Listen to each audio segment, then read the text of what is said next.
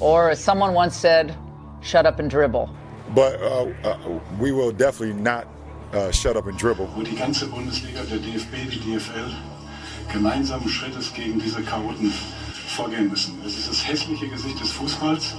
Man gibt den Ultras einfach zu viel Macht. Ja, also wie gesagt, in der ganzen Diskussion kommt mir halt, wie gesagt, äh, das ist jetzt alles sehr ähm, äh, ja, populistisch ein bisschen hochgebauscht worden. Mhm. Mir, mir, kommt zu kurz, worum es denn eigentlich geht. Mhm.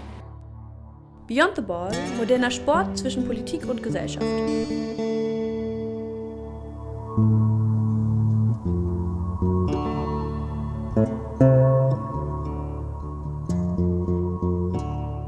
Und damit herzlich willkommen zu einer weiteren Folge bei Beyond the Ball.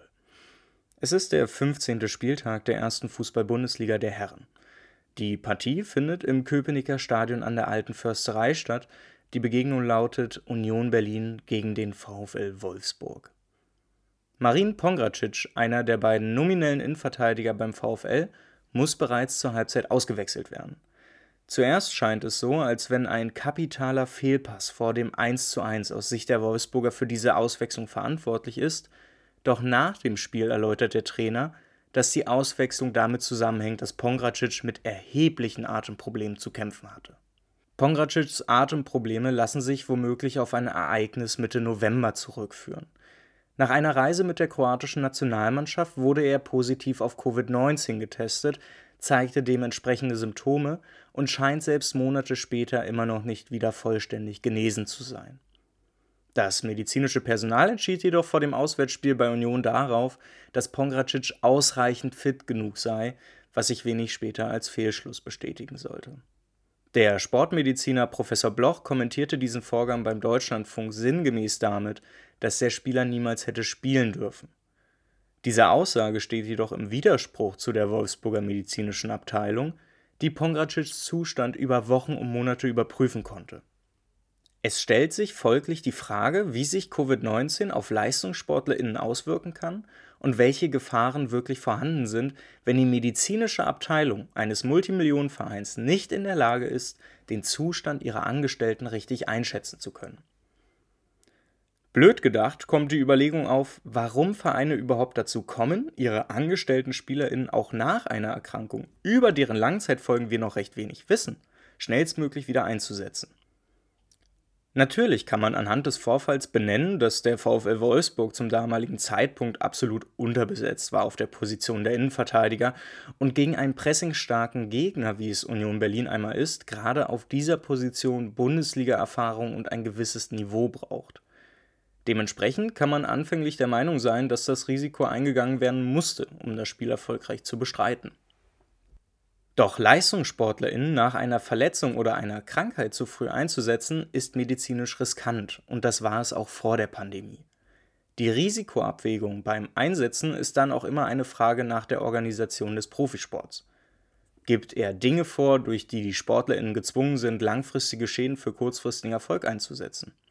Und mit Bezug auf die Pandemie gefragt, könnte es sein, dass die Profiteinbußen über das Jahr 2020 durch den sehr dichten Terminkalender der Spielzeit 2020-2021 wieder aufgeholt werden müssen? Und könnte das ein Grund sein, weshalb die betroffenen SpielerInnen einfach mitziehen müssen, wenn sie bezahlt werden wollen?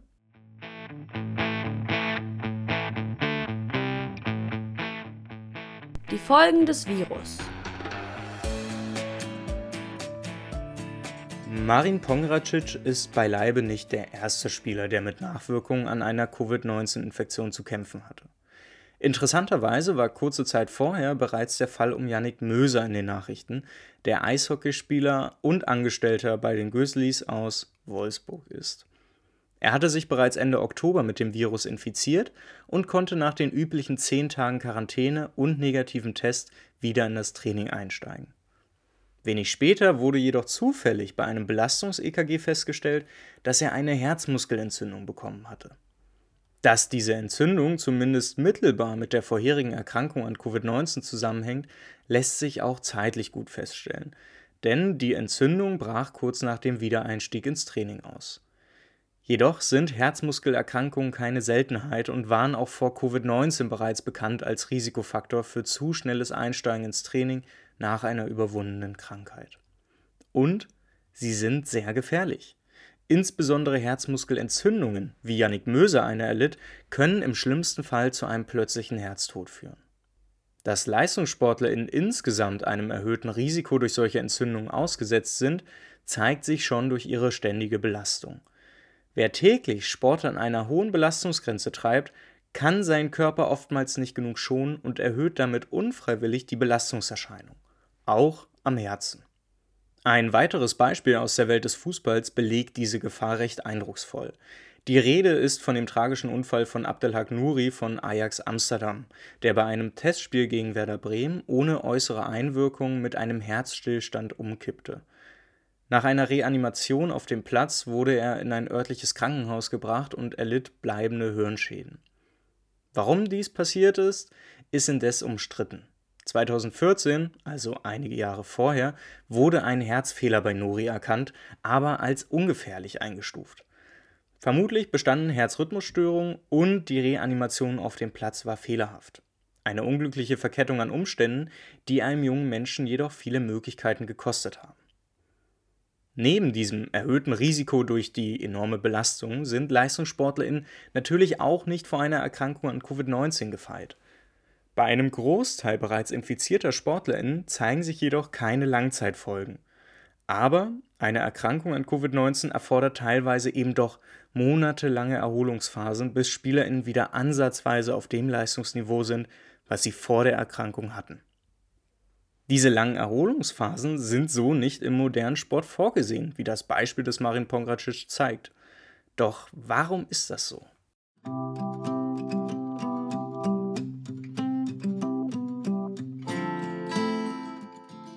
Wer beutet hier aus?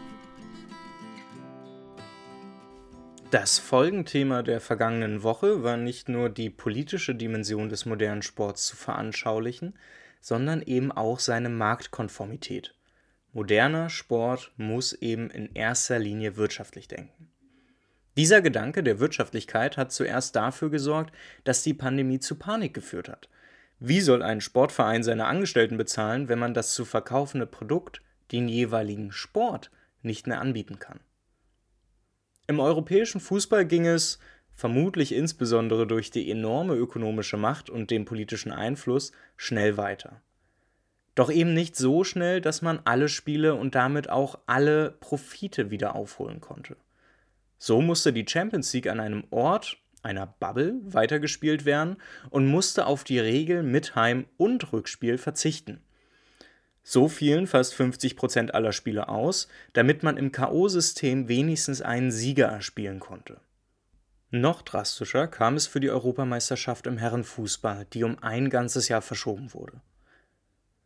Um die Wettbewerbe wieder im normalen Modus ausrichten und die bereits abgeschlossenen Fernsehverträge einhalten zu können, wurde im Spätsommer 2020 entschieden, den Terminkalender des europäischen Vereinsfußballs weiter zusammenzustauchen. So können in geringerer Wochenanzahl mehr Spiele stattfinden und man hält nicht nur die Organisation der letzten Jahre ein, sondern muss nicht allzu viele Verluste hinnehmen. Es geht hier insbesondere um das Schaffen einer gewissen wirtschaftlichen Stabilität während der Pandemie. Das Problem hinter dieser wirtschaftlichen Stabilität ist jedoch die erhöhte Anzahl an Spielen, die dafür sorgt, dass SportlerInnen höhere Belastung erfahren und je nach Sportart eben dieser erhöhten Belastung nicht immer standhalten können. Natürlich gibt es Sportarten, die im Zweitagesrhythmus spielen, aber der Fußball sorgt durch die Etablierung sogenannter englischer Wochen, also im Spielrhythmus von Samstag, Mittwoch, Samstag, für eine extreme Belastung seiner SpielerInnen. Oberflächlich kann dann schnell entgegnet werden, dass ja beispielsweise die nordamerikanische Basketballliga NBA schon immer mit einer regulären Saison von 82 Spielen für jedes Team innerhalb von sechs Monaten fährt. Warum sind diese Spieler beispielsweise nicht so überlastet, wie es bisher den Anschein erweckt hat? Nun, die NBA fährt im Modus von regulärer Saison und anschließenden Playoffs. Dadurch wird die reguläre Saison für viele Teams weniger wichtig und die Anzahl an Spielen erlaubt es, Spieler immer wieder schonen zu können. Das wird liebevoll Load Management genannt, hat aber auch aus anderen Gründen viele KritikerInnen. Darüber hinaus setzt der Basketball grundsätzlich andere Anforderungen an den Körper, wodurch es eher möglich ist, so lange Saisons zu spielen. ein deutlich kleineres Feld, eine größere Akzentuierung auf die Athletik und eine bessere Belastungssteuerung während eines Spiels durch Timeouts und regelmäßiges Ein- und Auswechseln. Das generelle Problem ist jedoch nicht einfach nur die höhere Belastung im europäischen Profifußball, sondern durch die fehlende Planbarkeit bei SpielerInnen, die von Covid-19 betroffen sind. Auf der Prioritätenliste ist die langfristige Gesundheit von SpielerInnen nicht weit oben. Das ist weniger Vermutung oder These, sondern leitet sich schlicht aus der Organisation des modernen Sports hinaus. SpielerInnen befinden sich, wie alle ArbeitnehmerInnen, in der Pflicht, ihre Arbeitskraft für einen gewissen Lohn verkaufen zu müssen, denn auch sie müssen natürlich Geld verdienen. Durch diesen Verkauf der Arbeitskraft erwartet der jeweilige Arbeitgeber natürlich die versprochene Arbeit für den zu zahlenden Lohn. Genau hier schlagen dann Covid-19 und die Pandemie rein, denn sie sind Variablen, die schwer einzuschätzen sind und Langzeitfolgen, die ja extrem belastend sein können für ProfisportlerInnen, schwer erkennbar machen. Konkret heißt das für die langfristige Gesundheit der BerufssportlerInnen, dass die Arbeitgeber nach Erkrankung an dem Virus eine Kernspintomographie vornehmen müssten, um eine Herzmuskelentzündung beispielsweise zu erkennen. Der ganze Prozess zur Feststellung der Rehabilitation der Leistungsfähigkeit würde dann jedoch für den Arbeitgeber sehr teuer werden.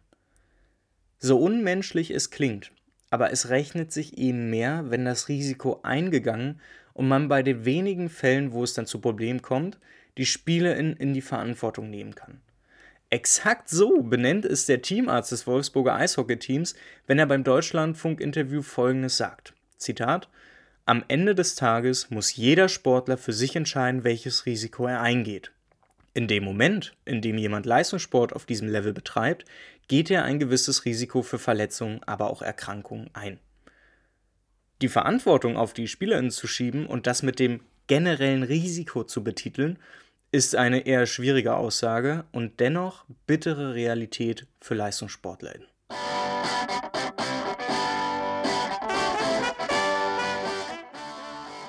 Könnte eine starke Gewerkschaft helfen? Die benannten Verhältnisse werden in der Theorie auch Ausbeutungsverhältnisse genannt und sind im Kapitalismus Normalität. Jeder von uns kennt Lohnarbeit. Aus diesem Grund haben sich aber auch bereits im 19. Jahrhundert die ersten Gewerkschaften gegründet. Gewerkschaften sollen LohnarbeiterInnen, wie es eben auch ProfisportlerInnen zu großen Teilen sind, organisieren und abstrakt gesagt eine Gegenmacht zum Arbeitgeber aufbauen, um eigene Interessen durchzusetzen und in gewisser Weise einen Interessensausgleich zwischen Arbeitnehmerinnen und Arbeitgeberinnen herbeizuführen. Warum ist so etwas nicht so wirklich der Fall im europäischen Fußball, wo doch die nordamerikanische Organisation der Profisporten zeigt, dass auch in kapitalistischen Ländern Spielerinnengewerkschaften möglich sind und diese sogar erheblichen Einfluss auf finanzielle und sportliche Ausgestaltung haben. Das Problem ist, es gibt solche Spielerinnen-Gewerkschaften auch hierzulande zur Genüge. Bei Profifußballern gibt es beispielsweise die VDV, die Vereinigung der Vertragsfußballer. Sie ist eigentlich die Interessensvertreterin, aber offenbar sind die Fußballer so unzufrieden mit ihrer Gewerkschaft, dass sie im Zuge der Pandemie eine neue Interessensvertretung aufgebaut haben die jedoch bis heute das gleiche Problem ereilt hat, sie wird von den EntscheidungsträgerInnen nicht so mit einbezogen, wie sie es gerne hätten. Das hat den Grund, dass auch heutzutage Gewerkschaften oder Betriebsräte als direkte Interessensvertretung nicht einfach so anerkannt werden. Es kommt immer wieder zu harten Auseinandersetzungen rund um Betriebsratgründung und auch der moderne Sport lässt nicht einfach so zu, dass sich Profifußballer als ein Akteur zusammenschließen und damit deutlich mehr Macht erhalten. Vielleicht könnte gerade an diesem Punkt ausgerechnet die USA ein Beispiel sein, denn dort wurden die jeweiligen Sportgewerkschaften auch lange Zeit nicht anerkannt, bis sie es durch angedrohte Streiks und ähnliches geschafft haben, mit den Ligaoffiziellen und vor allem den BesitzerInnen an einen Verhandlungstisch zu kommen. Das wäre ein erster Schritt, um mehr Macht über das eigene Produkt, den Sport zu erlangen. Zu dem Thema rund um die Selbstermächtigung der Sportlerinnen gibt es so viel Interessantes, dass in zwei Wochen nochmal ganz genau auf das Thema geblickt werden soll. Nächste Woche geht es jedoch erstmal um einen anderen, eigentlich machtvollen Akteur des Sports, der meist unterschätzt wird, die Fans. Macht euch bereit für Fragen rund um den Kampf um mehr Anerkennung für die Fans, ihre Auseinandersetzung mit dem modernen Sport, den Kampf um Kulturerhaltung und die institutionelle Revolution. Also bleibt dran, schreibt mir gerne eure Gedanken zu diesen Themen, sei es als Kommentar bei YouTube, als Rezension bei eurer Podcast-App oder bei Twitter. Dort ist Beyond the Ball zu erreichen unter moderner Sport. Passt auf euch und eure Liebsten auf, bleibt alle miteinander gesund und wir hören uns nächste Woche wieder. Ciao.